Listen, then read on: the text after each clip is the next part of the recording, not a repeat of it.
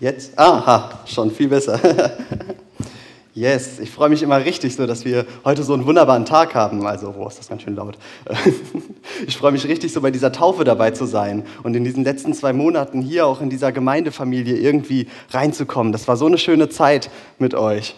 Und das war hier jetzt gerade ein Höhepunkt. Und umso mehr ist es mir eine Ehre, dass ich bei dieser Taufe sogar etwas davon teilen kann, was Gott mir aufs Herz gelegt hat.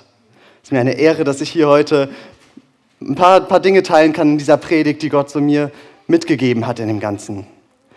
Und auch wenn Waldemar gerade schon äh, gebetet hat, ich finde, Gebet ist immer was Wunderbares.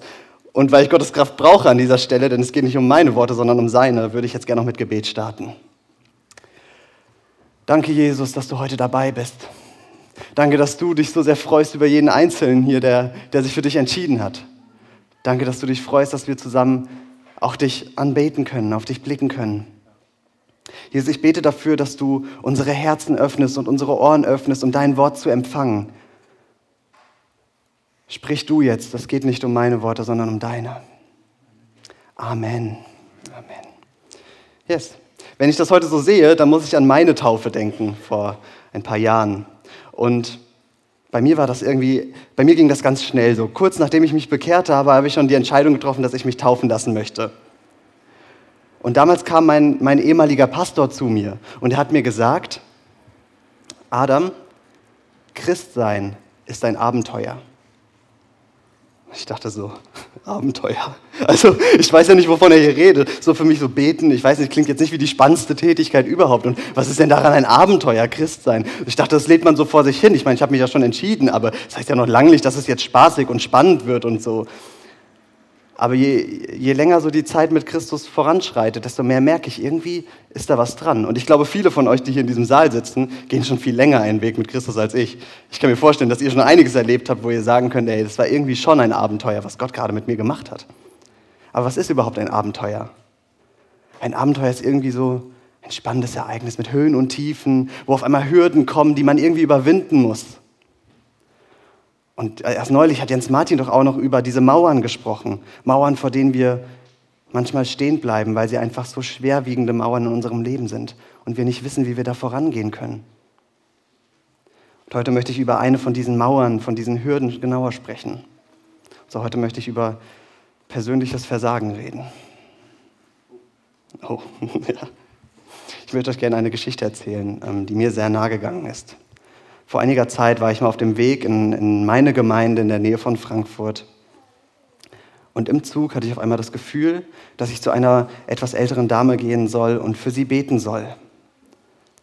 Und ich dachte mir in dem Moment so, oh, das kann ich doch jetzt nicht machen, ey, ist doch so unangenehm. Ich meine, kann ich nicht aus der Entfernung beten? Gottes Kraft hat doch auch, also, Gott, also Gebet haben doch auch Kraft, wenn ich nicht da bin. So, ich kann doch auch von meinem Platz aus im Stillen leise, ohne dass irgendwas da irgendjemand davon was mitbekommt, beten. Das ist doch auch okay. Aber ich hatte das Gefühl, nein, ich soll hingehen und für diese Frau beten.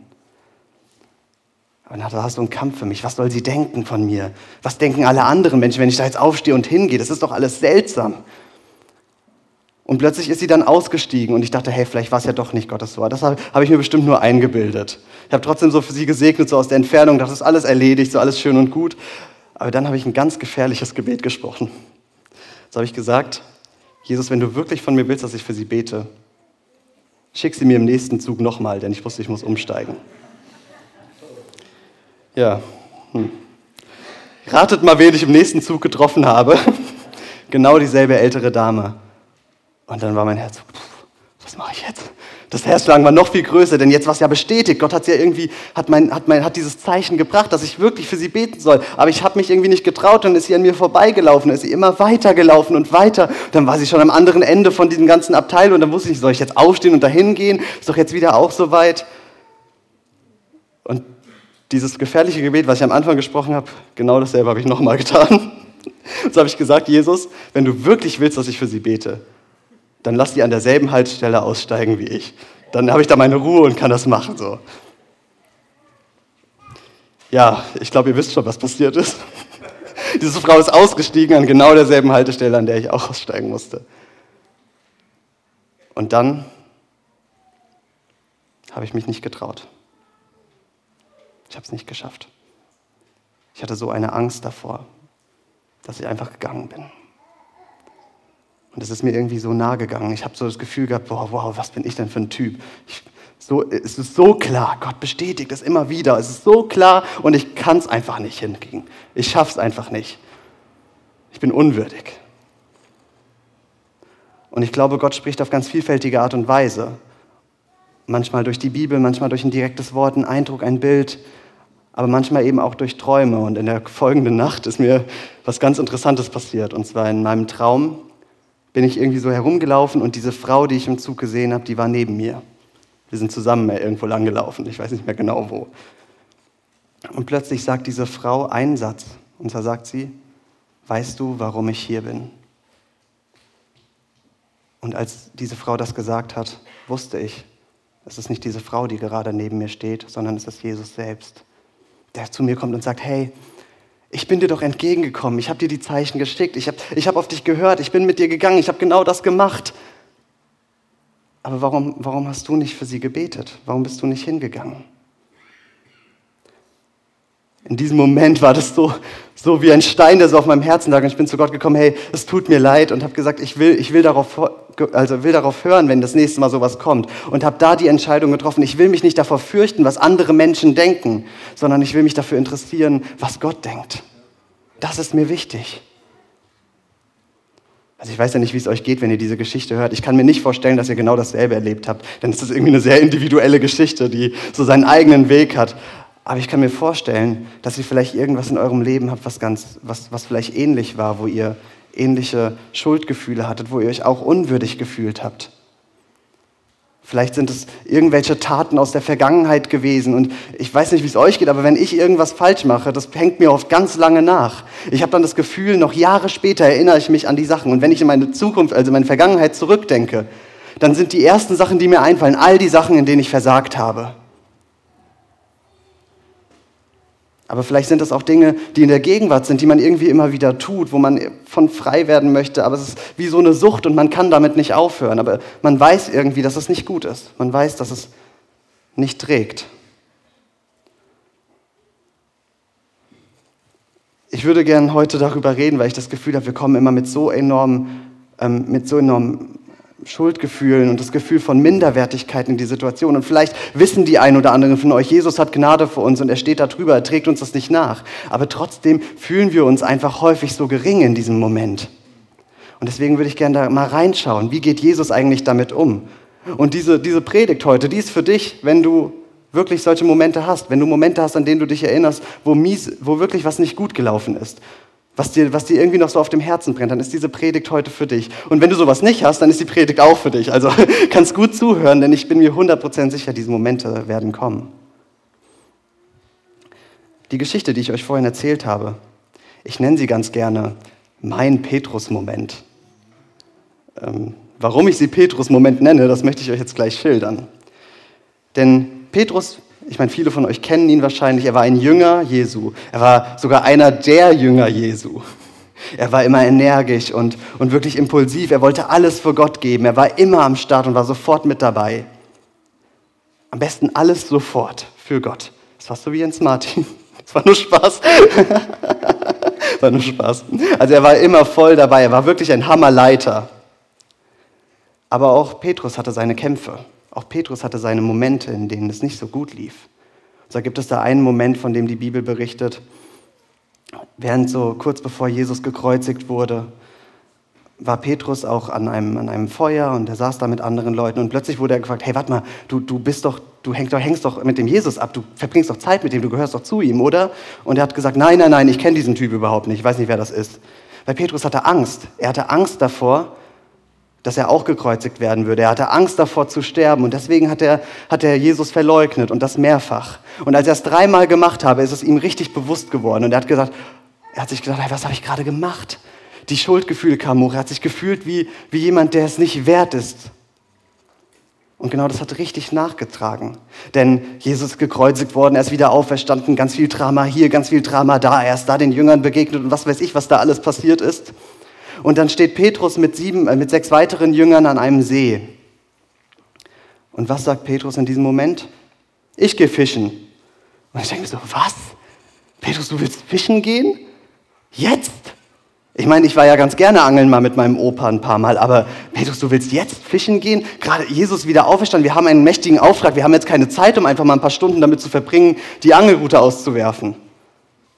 Aber wie reagieren die Jünger denn darauf? Die sagen, wir gehen mit. Ich denke so, was ist denn hier los? Was ist das denn jetzt für eine Geschichte, direkt so nach der Auferstehung von Jesus? Aber je länger ich darüber nachgedacht habe, was Petrus hier eigentlich sagt, da ist mir bewusst geworden, bevor Jesus Petrus begegnet ist, war er Fischer. Es war sein Beruf, damit hat er sein Geld verdient. Und Jesus ist ihm begegnet und hat ihn da rausgeholt und hat gesagt, Petrus, folge mir nach. Und Petrus hat die Netze fallen lassen und er ist ihm nachgefolgt. Wenn Petrus hier sagt, ich gehe fischen, dann bedeutet das so viel wie, ich bin es nicht würdig und ich gebe meine Berufung auf. Ich bin es nicht würdig, ich kann dem nicht mehr weiter nachgehen. Ich habe versagt. Ich gebe auf, was Jesus für mich vorhat. Ich gebe den Plan auf. Ich gehe wieder zurück in mein altes Leben. Und die Jünger, die haben sich anscheinend irgendwie ähnlich gefühlt. Es scheint so, als hätten die Jünger auch sich schlecht gefühlt und da sagten, na, ich, wir gehen mit dir. Es funktioniert nicht mehr. Aber wie geht Jesus damit eigentlich um? Lässt er, sie dann ein, also lässt er sie dann so gehen oder was macht er? Das finde ich ganz interessant. Und zwar geht er ihnen eben nach. Er steht dann an dem Ufer, aber er lässt sich noch nicht erkennen. Irgendwie sah er anscheinend anders aus. Also was auch immer er gemacht hat, vielleicht die Haare geschnitten oder Bart ab, ich weiß ja auch nicht. Aber die Jünger haben ihn nicht erkannt. Und erst als Jesus dieses, dieses ein, wieder ein Wunder tut. Und zwar genau dasselbe, das er eigentlich getan hat, als er Petrus berufen hat. Er hat ihnen gesagt, werft die Netze dort und dort aus und dort werdet ihr einen großen Fang haben. Und Petrus hat das getan und die Jünger haben das getan und auf einmal hatten sie einen riesigen Fang. Und dann wusste, schon, wussten schon die Ersten, hey, warte mal kurz, das ist der Herr, das ist Jesus. Wie reagiert Petrus darauf? Er war erstmal total euphorisch. Er zieht sich da sein Gewand um, springt ins Wasser, schwimmt erstmal, äh, eigentlich ist da das Wasser, schwimmt erstmal, ähm, schwimmt erstmal zu Jesus rüber. Aber sobald er da ist, wirkt alles auf einmal irgendwie nicht mehr ganz so euphorisch. Also da steht nicht, er springt ihm in die Arme und freut sich, ihn wiederzusehen und alle sind glücklich bis an ihr Lebensende. Sondern auf einmal wirkt es so neutral, so ganz gedeckt und hat das Gefühl, was ist hier los? Da steht sogar, dass die Jünger nicht, sich nicht getraut haben zu fragen, ob es Jesus ist, weil sie es irgendwie wussten, dass er es ist. Die Jünger haben sich nicht getraut zu fragen. Ich glaube, dass sie auch diese Schuldgefühle in sich trugen und sagen, hey, wir wollten gerade gehen und so, jetzt steht er vor uns, was machen wir, wie gehen wir damit jetzt um? Und ich würde jetzt einfach gerne mal genauer in das Gespräch zwischen Petrus und Jesus mal reinschauen. Und zwar lese ich euch aus Johannes 21, Vers 15 bis 23 vor. Als sie gefrühstückt hatten, sagte Jesus zu Simon Petrus, Simon ben Johannes, liebst du mich mehr als die anderen hier? Gewiss, Herr, antwortete Petrus, du weißt, dass ich dich lieb habe. Dann weide meine Lämmer, sagte Jesus. Gleich darauf wiederholte er die Frage, Simon ben Johannes, liebst du mich? Ja, Herr, antwortete Petrus, du weißt, dass ich dich lieb habe. Dann hüte meine Schafe, sagte Jesus. Noch einmal fragte er ihn, Simon ben Johannes, hast du mich lieb? Petrus wurde traurig, weil Jesus ihn zum dritten Mal gefragt hat, ob er ihn lieb habe und sagte, Herr, du weißt alles, du weißt, dass ich dich lieb habe. Dann sorge für meine Schafe, sagte Jesus. Und ich muss dir noch etwas sagen. Als du jung warst, hast du dir selbst den Gürtel gebunden und du bist gegangen, wohin du wolltest. Doch wenn du alt bist, wirst du deine Hände ausstrecken und ein anderer wird dir den Gürtel binden und dich dorthin bringen, wo du nicht hingehen willst. Jesus wollte damit andeuten, auf welche Weise Petrus sterben würde, um Gott damit zu verherrlichen. Dann sagte er, komm, folge mir.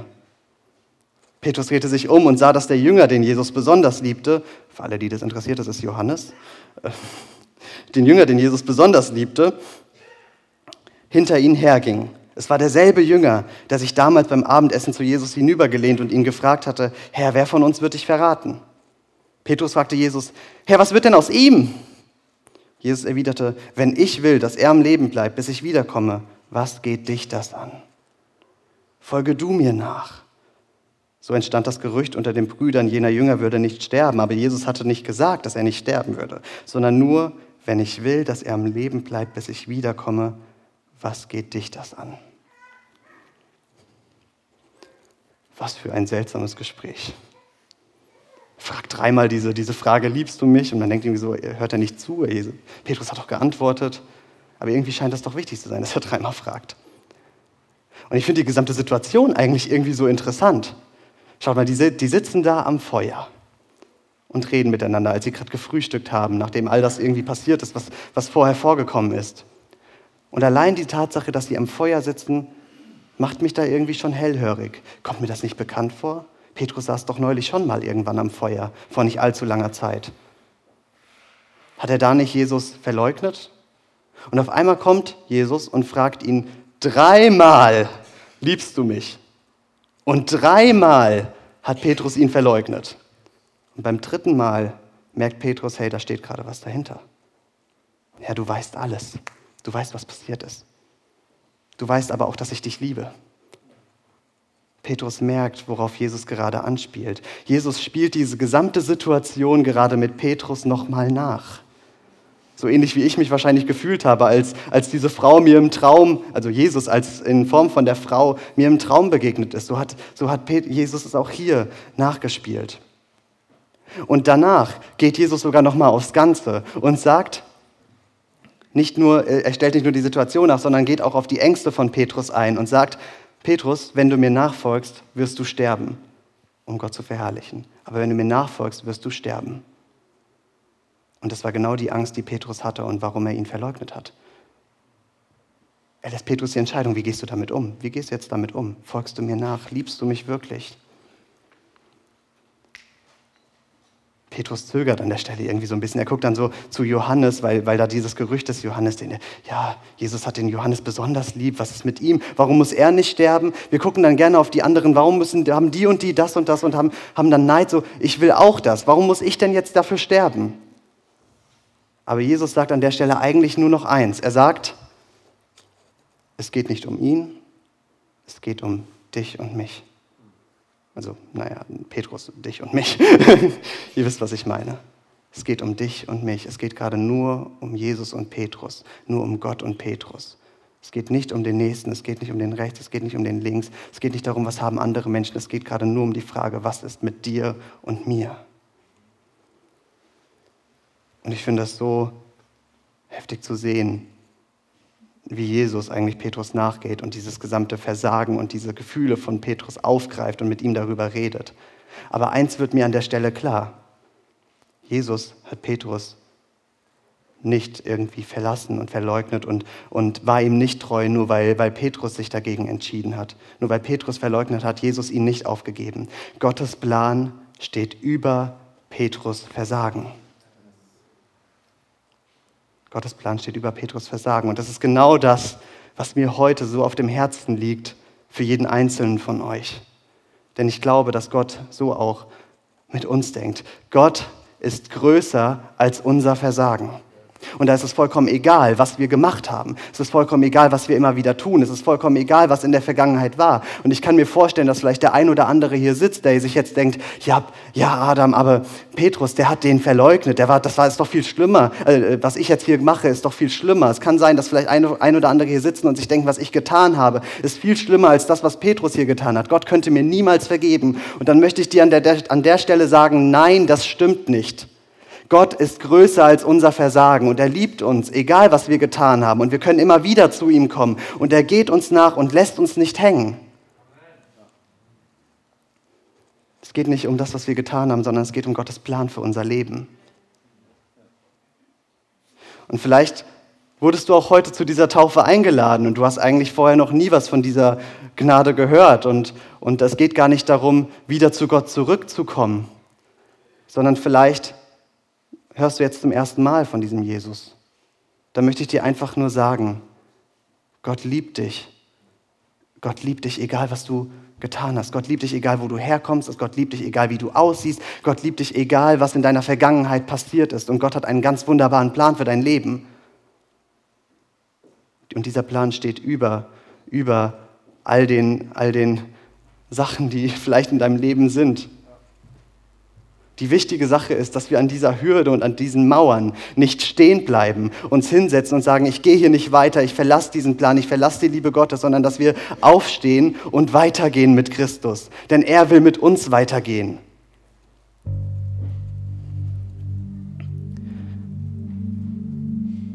Es mag sein, dass viele Dinge in unserem Leben aus der Vergangenheit oder auch aus der Gegenwart, aus was wir immer wieder tun, dass es schwierig ist. Dass wir manchmal nicht wissen, wie geht Jesus damit um. Aber eins ist klar, Gott ist größer als unser Versagen.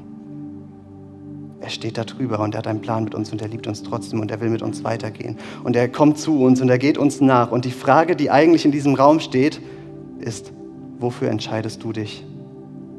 Was willst du damit anfangen? Was willst du damit anfangen, dass Gott dich liebt über alles? Und dass es nicht darauf ankommt, was du getan hast. Kann mir vorstellen, viele von euch sind Eltern und wissen, wie es ist, wenn Kinder auch mal Blödsinn machen. Auch mal etwas tun, was nicht gut ist. Aber ihr liebt eure Kinder doch trotzdem. Und so wie ihr eure Kinder liebt, so viel mehr liebt Gott auch uns, egal was wir tun. Wisst ihr, wenn ich euch Täuflinge sehe, dann sehe ich Leute, die eine Entscheidung getroffen haben, die eine Entscheidung getroffen haben, diesen Weg mit Gott zu gehen. Und ich habe hab einfach eine ganz wichtige Botschaft für euch echt heute. Und das liegt mir so auf dem Herzen. Und ich bitte euch, brennt es in euer Herz. Denn es ist für mich in meinen Augen eine der wichtigsten Sachen, die man begreifen muss. Christsein ist ein Abenteuer. Es gibt Höhen und Tiefen. Es gibt Momente, Hürden, die man irgendwie überwinden muss.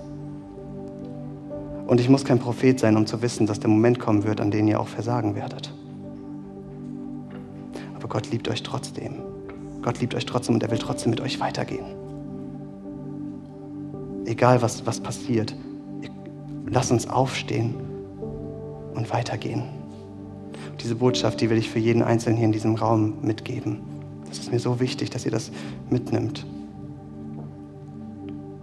Gott ist größer als unser Versagen. Und ich würde mich freuen, wenn wir einfach einfach mal eben aufstehen und in der Gebetszeit einfach nur gehen und mal diese, diese ganze Frage vor Gott bewegen und uns die Frage stellen, hey Gott, wo stehen wir eigentlich gerade? Ist da irgendwo eine Mauer, ist da irgendwo eine Hürde, die, die, vor, die vor mir steht, die ich irgendwie nicht so wirklich überwinden kann, wo ich mich schlecht fühle? Lass uns diese Frage mal mit Gott klären